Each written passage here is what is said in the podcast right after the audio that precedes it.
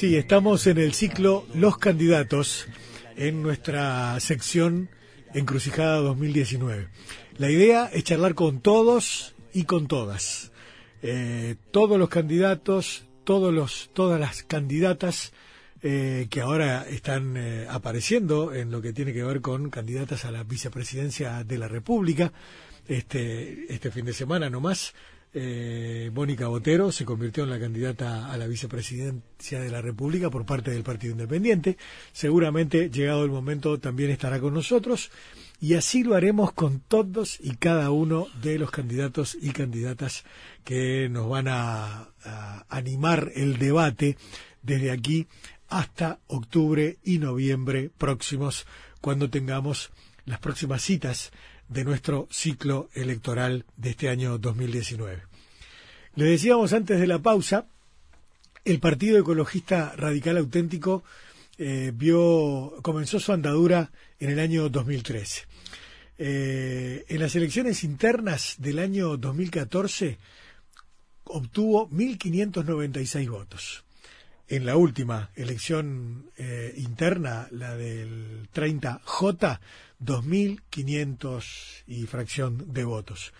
Pero en las elecciones de 2014, en las nacionales, estuvo casi ingresando a la Cámara de Diputados con 17.835 votos.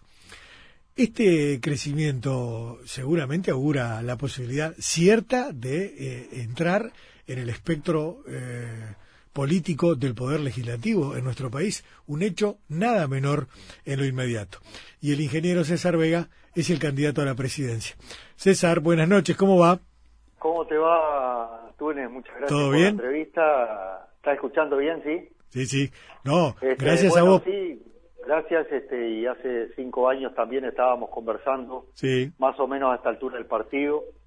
Esto demuestra de cómo deben de ser las cosas en nuestro país, es decir, que hay una gran apertura. Mirá, yo quiero hacerte un cuento, dale. ya que más o menos me manejo también a nivel de programas de radio. Sí, eso iba a decir, porque hoy es candidato a la presidencia, pero fuimos compañeros de radio, ¿no?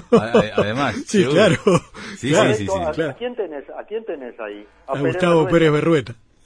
Y con Pérez Berrueta estuvimos conversando el jueves pasado, ¿no, Pérez Berrueta? Sí, señor. Pero, exacto.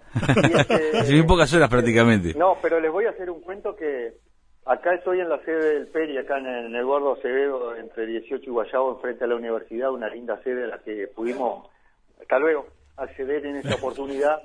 A las 7 todos los lunes estamos haciendo una charla de agroecología que transmitimos por Facebook también. Estaba muy interesante y acaba de terminar.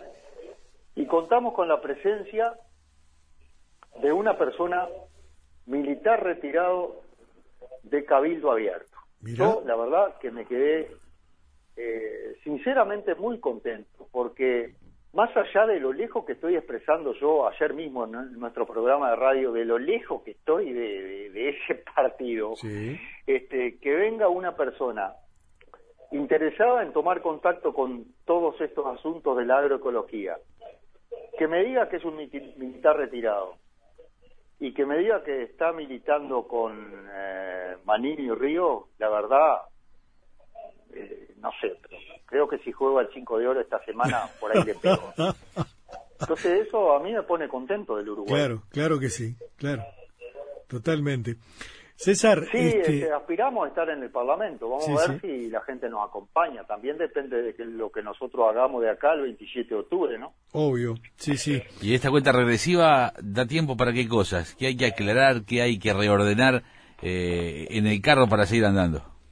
Y bueno, eh, por ejemplo, la vez pasada no teníamos local, no teníamos línea de teléfono, no, no teníamos nada en realidad. Y nos Claro. fue bastante bien. Sí, sí. Este año tenemos eh, toda esta infraestructura y tenemos tenemos una una interesante cantidad de militantes este, que nos nos dan mucha confianza. Sí, sí. Es muy interesante el- esa, esa andadura, ¿no? Prácticamente que duplicaron los votos eh, de, de la interna de 2014 a la de hoy. Este, y eso puede ser un augurio de cosas, de cosas más importantes, ¿no? No, y además con una estrategia que fue la siguiente, nosotros no hicimos lo que otros partidos chicos, nos quedamos en el local, este, si bien algunos compañeros quisieron hacer algo en mesa, lo bueno, lo hicieron porque quisieron hacerlo y lo hicieron, pero nosotros estuvimos entregando en mano las listas aquí en nuestro local y aprovechando a fortalecer el vínculo con la persona que, que, se venía hasta acá, que si se venía hasta el local era porque nos quería votar. Entonces conocer a esa persona, saber, eh, bueno, eh, qué hace, qué quiere, un vínculo. Y a mí me parece que eso no, nos dio un, este eh, que fue bueno. Claro, sí. Así, entonces nosotros no nos no no nos interesaba sacar eh, muchos votos. Nosotros nos interesaba sacar más de los 500 que dice la Corte, que para los partidos chicos sacar más votos puede ser una contra para organizar la convención. Mm, claro. Sí, sí. Y en ese sentido, este, ¿cómo, cómo se sigue andando con, con esa cantidad de votos, con esa expectativa? Además, con la importancia que le das a la radio, César, porque tenés tu propio programa. Sí, de todas maneras yo tengo es, también eh, me, le ponemos bastante humor a la cosa y decimos que tenemos 5.000 amigos en Facebook y no nos fueron a votar todos. Así que, este, no sé, no, va bien, va todo bien y, esperamos este, andar andar bien en octubre. Claro. Eh, recién recordábamos con Gustavo que, la, la línea política ecologista en el Uruguay tenía el antecedente fundamental del Partido Verde, eto ecologista, del doctor Rodolfo Taliche, ¿no? Este, después, después, continuado por Homero Mieres en algún momento, pero luego se desinfló. ¿El PERI es un poco los verdes de esta época? Bueno, yo participé en 1987 siendo frente amplista en algunas reuniones en las que me pidieron que hablara de los agrotóxicos y todo lo demás, en MAPA, este, cuando lo que pasa que no lo entendimos perfectamente a, a Taliche. A Taliche. Eh, él era un adelantado para su época. Nosotros no lo entendimos bien y, él, él, sacó unos seis mil votos cuando le fue mejor y nosotros haciendo menos sacamos casi 18 mil. El problema es que ahora los temas son mucho más, eh, eh, incluso el de las cianobacterias Y, todos estos asuntos nos hacen pensar, el tema del nylon, nos hace pensar de que algo anda mal. Claro. ¿Y qué fue lo que no se entendió del doctor Taliche? Y mira, él, eh, él, hablaba de la etoecología, digamos, dándonos a entender de que el hombre formaba parte de la naturaleza, que no era el centro de la naturaleza. Claro ese punto de partida, recién ahora estamos eh, tomando conciencia de que es Nosotros somos parte de la naturaleza, no el centro de ella. Sí, sí, sí. Y esto es el concepto de, comportamiento, ¿eh? de, cómo, en definitiva, el hombre como, como un eh, ser viviente más, cómo se comporta y se, y, se, y se manifiesta en su entorno. Respetándola, y sabiendo que dependemos de ella. El agua, la tierra, el aire, lo que estuvimos hablando en esta, en esta charla de agroecología que dábamos recién, si nosotros no respetamos todo eso, nos quedamos sin tierra, nos quedamos sin agua, nos quedamos sin aire. El planeta seguirá dando vuelta una cada 24 horas aproximadamente, pero probablemente, según una masa cada vez más gigantesca de científicos, dentro de 100 años sin nosotros encima. O sea, 100 años en la nada son los niños que están naciendo hoy, van a ser los viejos de aquella época. Y nosotros, de verdad te lo digo, nosotros estamos acá porque sentimos la necesidad imperiosa de poner estos temas arriba de la mesa. Y es un símbolo muy grande el hecho de, saber que plantas lechugas, tomates, zapallitos, morrones, plantas medicinales, haces una miel espectacular y me consta. ¿Cómo eso? son señales, ¿no? la miel no la hago exactamente yo, sino que son compañeros que se dedican a eso. ¿La probaste? Sí.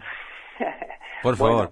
este, no, lo que yo quiero demostrar en nuestro en nuestra chacra es que se puede producir todos los alimentos entregándole la tierra a un ser viviente que podrán ser mis hijos o algún, o algún otro en esa tierra van a agarrarla en las mismas condiciones en las que yo la agarré.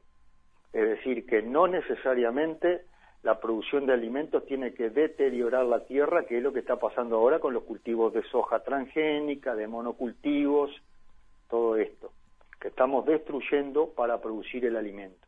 Eso no tiene que ser así, se puede demostrar científicamente. ¿Y cómo se nutre la tierra eh, a la vez de estar plantando en vez de desgastarla?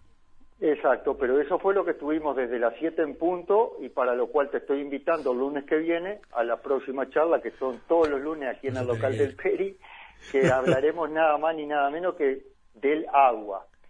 Vamos por, por capítulo, hoy tocó la tierra, este el lunes que viene toca el agua y como todos ustedes saben, la mayor parte de las hortalizas tiene más de 90% de agua, pero no es agua, es agua vital, es un concepto un poquito diferente, no es agua. Claro. Y nosotros mismos, nuestro cuerpo...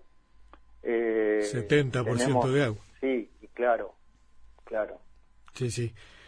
César, ¿y cómo metemos todos estos temas en la agenda política gubernativa? y bueno, yo como que me hice en CX30 la, en la Agrovisión Nacional en la época de Germán Araujo, nosotros más bien con características marxistas, la formación de toda aquella gente, nosotros hablábamos mucho de economía, pero resulta que ahora nos venimos a dar cuenta que hay cosas también mucho más importantes para el ser humano que el dinero que tiene en su bolsillo, y eso el ser humano lo entiende solamente cuando, por ejemplo, se queda sin salud. Y entonces tiene todo el dinero del mundo, pero sabe que le queda un año de vida. ¿Eh? Claro, y que no hay dinero que compre esa solución. Sí, por eso es que ustedes estarán notando claramente que la producción orgánica se instala en todo el mundo. Sí. El consumo de agua limpia tiene un valor eh, ya incalculado en algunas zonas del planeta. Y bueno, nosotros estamos para eso y eso tiene que integrar parte de la política, por eso estamos en contra del uso del glifosato y un montón de agrotóxicos, y demostramos en la práctica que se puede plantar la soja, se puede sacar más que lo que se saca usando el glifosato y sin destruir la vida en esa tierra porque no estamos usando los químicos. Los químicos son los enemigos, los químicos vienen de la época de la Revolución Verde y la Revolución Verde viene de que a partir de la Segunda Guerra Mundial todas estas empresas, Bayer, Monsanto, Dow, DuPont, etcétera, eh, tenían una cantidad de cosas este, que usaban para la guerra y que no sabían qué hacer con ellas. Y no se le ocurrió mejor cosa que utilizarla en la agricultura. Ustedes saben que hay a la venta dos fertilizantes acá en Uruguay, que por ejemplo Israel no permite la entrada de esos fertilizantes al otro lado de la frontera, porque con esos dos se produce un, un este una, una bomba, un explosivo, un, explosivo. Entonces, este, ahí te da la pauta clarísima. Claro. Eh, lo que pasa es que, ahí va, eh, uno de repente puede eh, imaginarse un, un, debate en una comisión parlamentaria como podría ser la Comisión de Ganadería, Agricultura y Pesca o la Comisión de Medio Ambiente. Pero llegar llegar a la, a la conciencia no solamente de los parlamentarios y de la gente que sigue el debate parlamentario, sino de la, de, la gente. Esa tarea política que es más grande que, que de repente la cuestión administrativa. Eh, ¿Está en marcha? ¿Se, está trabajando para eso o estamos lejos aún de, de esa cuestión? Esa pasaría por lo que hoy demostramos acá, que el país necesita trabajo. Todo el mundo, la humanidad necesita crear trabajo. Y nosotros somos el país del mundo en este momento que tiene menos gente viviendo en la tierra y más tierra por habitante. Y nosotros tenemos una deformación profesional que nos indica que si nosotros nos dedicamos a producir mucho alimento, ¿eh? con la mano de obra incluida que después puede ir en las ciudades, podemos generar muchos miles de puestos de trabajo. Te diría los que prometió Sartori. No, de verdad de verdad, porque el, éxodo gigantesco que ha habido y que eh, la tierra hacia la ciudad y que termina en los cantegriles, es toda gente que por algún motivo se fue del campo. En, en la Argentina eh, es lo mismo. Sí. Nosotros, nuestra vocación, acá esta es, la, esta es la parte más difícil para, para, para nosotros, eh, en la, nuestra vocación como país es la producción de alimentos.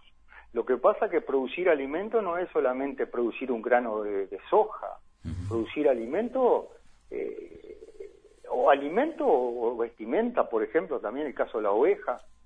Este, producir alimento es dar muchas manos de obra, ¿eh? que lo saben solamente, por ejemplo, los que trabajan en los frigoríficos. ¿eh? hemos perdido todas las fábricas de pulpa de tomate, de durazno en almíbar, de ajo, el ajo se puede desecar, con la papa se pueden hacer un montón de cosas, algunas se están haciendo, pero podemos hacer mucho más. No importar esa cantidad enorme de cosas que se está importando al Uruguay y que todo se puede producir acá. Miren, el mejor ejemplo que tengo, que estoy dando yo ahora, no es más el ajo, sino es la yerba mate. A ver.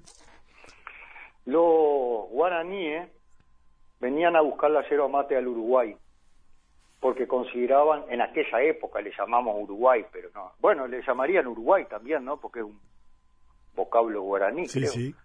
Ellos venían a buscarla del Paraguay acá, porque decían que era la mejor. Mira. ¿Ah? Entonces nosotros necesitamos plantar urgentemente, en ese sistema hay dos, pero en ese sistema unas 10.000 hectáreas de yerba mate. Imagínate la cantidad enorme de puestos de trabajo para sustituir toda la hierba que estamos tomando y que hoy viene del Brasil o una parte de la Argentina. Y aparte de tomar toda la hierba esa de hierba uruguaya, que si fuera orgánica para mí mejor todavía, no desecada químicamente, también podemos exportar hierba. Uno de los países que más consumía hierba era Siria. Sí. Lamentablemente ahora Siria está como está, ¿no? Gracias a la cuestión imperialista que nosotros también como partido político estamos también trabajando. Claro, sí, sí. Entonces el futuro, futuro del Uruguay está vinculado inexorablemente con la producción de alimentos. Cuando nosotros entendamos eso, yo sé que estamos en un eh, estamos contra la historia, digamos, queda como políticamente incorrecto que yo diga esto eh, en el momento. Bueno, pero por ejemplo, eh, César, hablando contigo y con chances y quizás alguien se pueda decir, ah, es muy poco posible que, que, accedas a la presidencia de la República, pero al, presidente Vega le, preguntamos ¿qué, qué, qué, está planteando en materia educativa, más profundidad quizás en materia de educación medioambiental. E incluso tú, has dicho en alguna oportunidad que, que las maestras nuestras eran mejores que las que tenemos ahora. Este... Nosotros en la materia esta no podemos tampoco mm, eh, expresar con mucha fuerza lo que, lo que pensamos porque en todo caso somos un partido pequeño. Pero haciéndote una síntesis, nosotros aspiramos a una gran formación de los maestros y los profesores y después a la libertad de cátedra. ¿Entiendes? Sí, sí, sí. Pero con, con mucha formación en la parte no solamente ambiental, sino en la que tiene que ver a la, al vínculo con la naturaleza con la tierra y la producción de alimentos. Por ponerte un ejemplo, Nueva Zelanda. Pero no nos quedamos con Nueva Zelanda, nosotros estamos en el Uruguay. Sí, sí. Sin embargo, has este, apuntado a cuestiones que a veces uno en, el, en, el, en lo cotidiano con, con, con Gus acá y con los compañeros de trabajo y con, bueno, un poco la deformación de hablar también en materia de comunicación, pero eh, vos que estás comunicando a la vez que estás este, eh, comunicando tus ideas y, tu propuesta, eh, hablabas que hay que volver a lo básico, leer bien, escribir bien, interpretar bien, comunicar bien, mucha matemática. Más acá en el pizarrón que tenemos, a los que estaban presentes le hice sacar unas cuantas cuentas. Mira. sí, sacar cuentas para agilizar nuestra, nuestra mente, pero te voy a poner un ejemplo que a mí me da un poco de lástima pues yo soy oyente también del X26 y cuando el Frente gana, ustedes saben que yo pertenecía al Frente del 86 al sábado de la Semana Santa del 2007, yo pensé que en CX26, con una llegada perfecta a nivel nacional, nosotros íbamos a contar con un gran programa, no de características agropecuarias, sino parecido a lo que se hacía en Agrovisión Nacional para poder tener un gran vínculo desde la radio del Estado con todo el campo. Y sin embargo, esa fue una de las cosas que falló. Este sábado yo estuve escuchando el programa de CX26, pero creo que es muy poco para lo que se necesitaría en una radio del tipo CX38 o CX36. O sea, eh, hay una falla ahí que este, debiera incluso ser corregida. Sí, entiendo. Entiendo y recojo el guante para plantearlo acá adentro porque es, es, obvio, es, es, Plantelo. es, todo un tema, sin, sin lugar a dudas. Pero no no hay no hay por qué negar que yo pertenecía a ese, a ese gran programa de Televisión Nacional que llenaba de canarios el, el, el IASA, con miles de canarios. Este, no hay que negar que nuestra nuestra formación siempre se dice que te espaltas al campo y al mar. Entonces nosotros estamos muy montevideanos y tenemos que cambiar un poco eso. Sí. Asimismo, una vuelta estaba en Mercedes y me criticaban a los montevideanos. Y yo le dije, pero ¿cómo? Digo, ustedes acá en Mercedes le están dando la espalda a la gente de Dolores también. Y me, me reconocieron que sí. Entonces eso es una cosa muy como centralista. Sí, sí, se reproduce, que ¿no? Hay que cambiar. Sí, sí, se reproduce en todos nosotros para eso tenemos que, que decir algo que yo decía los otros días en el programa de radio, que es muy fácil sacar un ingeniero agrónomo. Yo título de ingeniero agrónomo conseguí, pero título de campesino todavía no tengo. Entonces, eh, eso es corregir muchas de las cosas del país de mi hijo, el doctor. Claro. Mi, padre, que es gallego, venido de jovencito para, para, para Uruguay, él dice con tanto orgullo, y se le ponen los ojos llenos de lágrimas, él dice, no sé qué soy, pero si me tuviera que definir como algo, yo soy labrador, dice. Y bueno, en Galicia lo que pasa es que vos pasás por el costado de la carretera, el camino, y ellos dicen que tienen plantado hasta el bordecito del camino. Mm. Y nosotros arrancamos haciendo carretera, dejamos 100 metros a cada lado de la carretera vacíos que no se sabe para cortar el pasto nomás. Mm. Entonces, un día yo aspiro a que nosotros como partido político podamos contribuir a que el país se parezca más a ese jardín. ¿eh? Sí, sí. Claro, claro. Yo estoy muy, muy, muy, muy hoy le decía a una vecina que, que levanté, porque en el campo se funciona así, ella me hizo dedo, veníamos conversando y le dije, ¿estás viendo más pájaros que antes? Porque en casa están apareciendo muchos pájaros raros y hace hoy mismo vi uno que nunca había visto todavía y lo busqué en el libro del amigo Gabriel Rocha y lo encontré. Este, para que tengan una idea de lo que he visto, hace poco vi un dormilón negro, cosa que es muy extraña, pero eso lamentablemente es una muy mala señal, porque todos esos pájaros que están apareciendo por nuestra zona, que ahora está protegida, eh, ¿cómo se le llama? Zona protegida. Área protegida. Por suerte, área protegida por la Intendencia Municipal de Montevideo, eso está bien. Entonces todos esos pájaros están viniendo a nuestra zona, porque está muy contaminada la zona en donde ellos vivían antiguamente, gracias a todos estos monocultivos lamentables que están, estamos haciendo eh, con la soja transgénica. Y ahí hay un tal Lutzenberger, que fue ministro de Agricultura, eh, Lula, en algún momento, que nos dijo muy bien claro que nosotros en la Facultad de Agronomía estamos formando el terror de la naturaleza, que son los ingenieros agrónomos. Y yo soy ingeniero agrónomo. Yo hago mi propia, mi propio autocrítica. En la Facultad de Agronomía tenemos que cambiar radicalmente cómo se está enseñando la agricultura. Yo sé que se están haciendo esfuerzos, me lo contaban la semana pasada, eh, bueno, gente que estuvo precisamente de visita en casa con, este, con Clarita, que ya se anotó para ir a trabajar en casa ese muchacho, para ir a aprender, y él está estudiando agronomía. Clarita Gutiérrez, la hija de Omar Gutiérrez. Claro, Clara Gutiérrez. Pero yo le decía a él que esos esfuerzos que se están haciendo en la facultad van a un ritmo muy lento comparado a lo que tendría que ser el ritmo de formación de los agrónomos, tiene que ser distinto. Claro, sí, sí.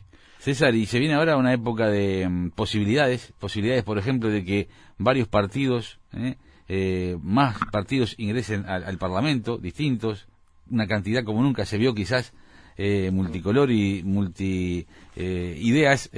allí, ¿qué, ¿qué, mm, posibilidad existe de, de, tener acuerdos con quien quizás vos pienses que piensa totalmente distinto a vos? ¿O te, te imaginás en un escenario así en el cual tengas que, incluso hasta la posibilidad de, intentar eh, participar de un gobierno de coalición? punto por punto y ley por ley, gane quien gane. Mm. Acá hay dos candidatos que corren, La Calle y Martínez. Su fórmula, punto por punto y ley por ley, el PERI, Partido Ecologista, va a estar votando lo que mejor le parece para la población. Nosotros no tenemos, es otra manera de hacer política. No, no, no, no, es una manera nueva. Comprometidos con todos y atados con nadie. Y sí, un poco Seguro. como decía, también como decían algunos blancos antiguos, también, A ¿no? ver. Y lo decían un poco de esa manera. Claro. Este, pero tenemos desde ya, lo he planteado públicamente en nuestro programa de radio, tres enemigos, porque los demás son adversarios, pero hay tres que son enemigos. Uno es Sartori, que ya marchó por suerte, lo escuché diciendo que él quería salir número uno. Ya lo relegaron del Partido Nacional, afortunadamente, porque esa persona está cayendo al sistema político con muy malas intenciones y usando cantidades de dinero. Se hizo un cálculo de lo que gastó por voto, 100 dólares. Nosotros no alcanzamos a gastar lo que lo que nos dio la corte, ¿no? A Sergio. Acá tengo el secretario. No alcanzamos a gastar lo que nos dio la corte. Este Sergio eh, fue candidato a intendente en las elecciones pasadas de Montevideo. Mirá. Y otro adversario político que tenemos a enemigo político es el señor Manini Río, que hizo toda la campaña siendo un funcionario público militar, lamentable. Y el tercero es el partido llamado animalista, porque jamás nunca hablaron nada de ecología y se vienen a tirar de ecologistas. Pero bueno, bienvenidos todos, bienvenidos todos. Entonces, lo- con los demás todo bien. Y ya te digo que tampoco tenemos problema con alguien que integre ese partido, porque te acabo de decir que Sí, había sí, una persona del partido de Manini acá escuchando, ¿no? Sí, sí, sí, sí. Otra Totalmente. cosa es el par- un partido como tal, una estructura, ¿no? Ujú. Claro. O sea que abierto a todos los debates posibles que vengan de eh, la coalición que gane, porque una coalición va a ganar, seguramente. Pero ni, ni que hablar que si ustedes organizan un debate ahí que están faltando, al toque vamos a estar presentes. ya hoy me enteré de que en el Canal 12 tenemos ya pautado en un programa una participación donde vamos a estar con Gonzalo Abella, a quien vi el jueves pasado aquí en, en el Paraninfo de la universidad. Sí. Mm, Pensamos radicalmente distinto en materia económica con, con Gonzalo y su gente, pero debemos advertir de que ellos en la materia de la defensa del ambiente, yo conocí a Delia Villalba, a Pablo Antoria y a otros compañeros, asimismo también a Gonzalo, en la época de la- la- la- las primeras luchas contra Sí, sí. las plantas de celulosa, ¿no? César, apr- eh, perdóname que te, no te quiero cortar el razonamiento, sino una pregunta muy cortita. Eh, ¿Qué pensás de la ausencia del Frente Amplio en el debate sobre UPM el otro día en la en la en el Paraninfo de la Universidad de la República? que no estuvo ausente, porque se leyó una carta de la lista 567, creo que es la que tiene Luis Puig, Luis Puig, Sí. ¿no? Ajá, sí. Este, y venía apostando a que se hicieran cosas como las que nosotros estamos más o menos manejando. Y luego yo me tomé el atrevimiento de pasar a- de punta a punta el discurso de Tabaré Vázquez del Día del Medio Ambiente del 2004, que paso todos los domingos en nuestra audición de radio porque y pedí un aplauso para el discurso de Tabaré en, en el Paraninfo, que la gente aplaudió, porque es la Biblia en la cual yo me respaldo y es uno de los argumentos por los cuales yo dejé de ser frente amplista. Porque, eh, es decir, si ustedes escuchan el discurso de Tabaré del año 2004, el Día del Medio Ambiente, él menciona la palabra medio ambiente cada 18 segundos. La menciona 15 veces o 16, no me acuerdo bien, en cuatro minutos y medio. Entonces Tabaré ahí nos abandonó a todos los que estábamos en esta prédica. Eso y algunas cuestiones de la economía vinculadas al manejo un poco derechizado que hizo Astori del tema de la economía y el tema de la deuda, que nosotros estábamos en- totalmente en contra del Fondo Monetario Internacional y del endeudamiento, y el endeudamiento en la época de Mujica fue superior a ninguno, fue de 10.600 millones de dólares en cinco años, este, fue demasiado. ¿Entienden? Sí, sí, totalmente. O sea, yo, yo, yo, yo me fui por determinados aspectos, que creo que cualquier frente amplista me tiene que dar la razón a la hora de entender por qué el único programa rural que hubo en la historia después que se terminó Agrovisión Nacional en CX30, que era parte del aparato del Partido Comunista. Yo nunca fui comunista, pero integré con mucho orgullo ese, programa, este, que luchó durante toda la dictadura, Agrovisión Nacional, el CX3. Sí, sí. Este, el único programa que quedó después, y de ahí hasta acá no hubo más nada de corte frente amplista, siempre fue el mío y tú sabes muy bien que en las mediciones de audiencia fuimos el único programa que en una madrugada pudimos desplazar a Monte Carlo. O sea que eh, algo hicimos. Yo perdí muchos trabajos como ingeniero agrónomo y también de radio por, por defender la causa de la reforma agraria, etcétera. Ahora nosotros desde, este, desde esta trinchera de lucha, digamos, este, que se llama el PERI Partido Ecologista, estamos intentando defender esos principios que, defendimos siempre. ¿Cuáles son tus prioridades ahora en lo inmediato, César? ¿Programáticas, políticas? ¿Cuáles son tus prioridades? Bueno, la prioridad número uno es la Convención Nacional, que es muy difícil para un partido pequeño, no es fácil. Entonces, desde ya que si entre tus oyentes hay algunos de los eh, ecologistas del Partido Ecologista que haya en algún momento puesto la firma y no hemos dado con él, los estamos contactando a todos para que estén presentes en una convención que va a ser el 11 de agosto, ¿no? Casi seguro la tenemos para el 11 de agosto, depende de la confirmación de la Corte, es un domingo, en el cual tenemos que llegar al 251 mínimo eh, que te exige la Corte de presencia instantánea la vez pasada no hubo problema, pero esta vez también tenemos que trabajar. Y luego, este, no hemos hecho nunca una recorrida por el país y después de la convención la vamos a hacer. Y estamos todos los lunes aquí en el local, a más del resto de la semana, en donde hay comisiones de compañeros que trabajan en uno u otro aspecto de la, de la organización para el programa, ¿no? Eduardo Acevedo. El eh, Eduardo Acevedo frente a la universidad, están los carteles del PERI, se ve bien. Pero el programa en un partido chico tiene que ser un programa sencillo y humilde. No puede ser un programa como que vos vas a gobernar un país.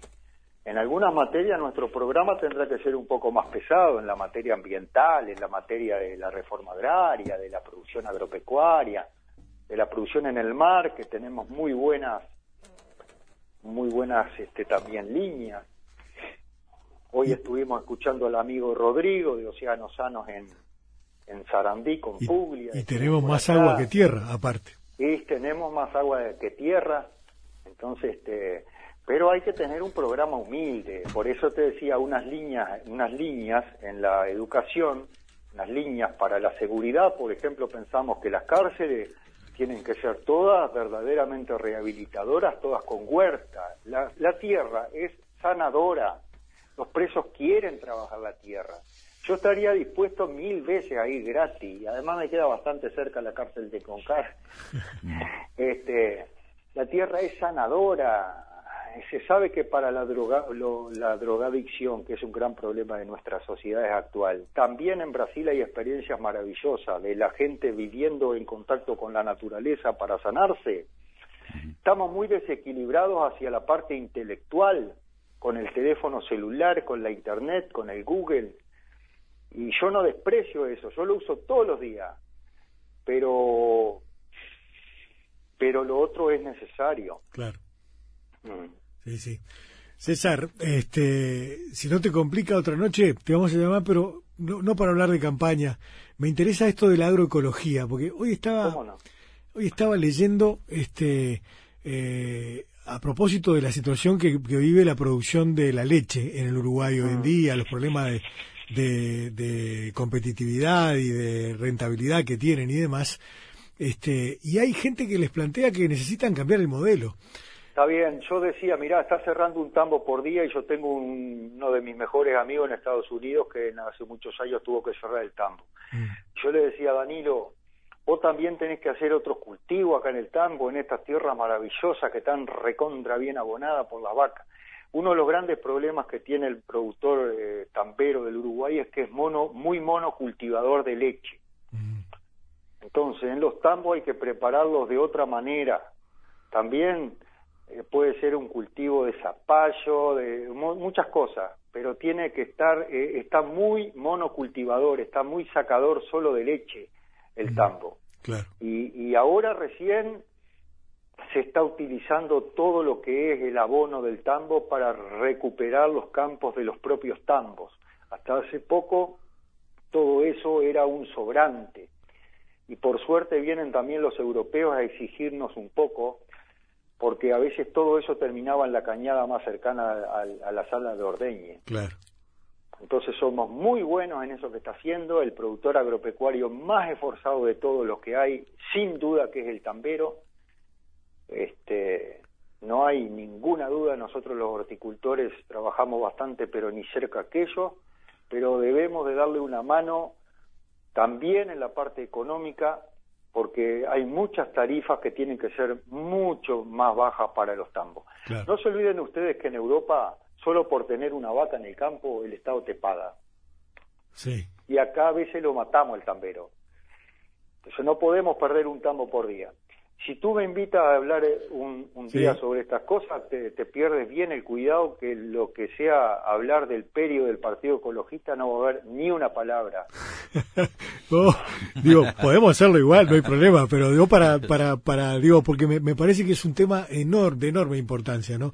Eh, ¿Cómo hacemos para para afrontar esta coyuntura tan complicada que tenemos en este momento desde una manera creativa y, sin dejar de reivindicar naturalmente la necesidad de bajar tarifas, que es un tema eh, eh, para todos, sin lugar a ningún tipo de dudas, ¿no? Así que eh, lo, vemos.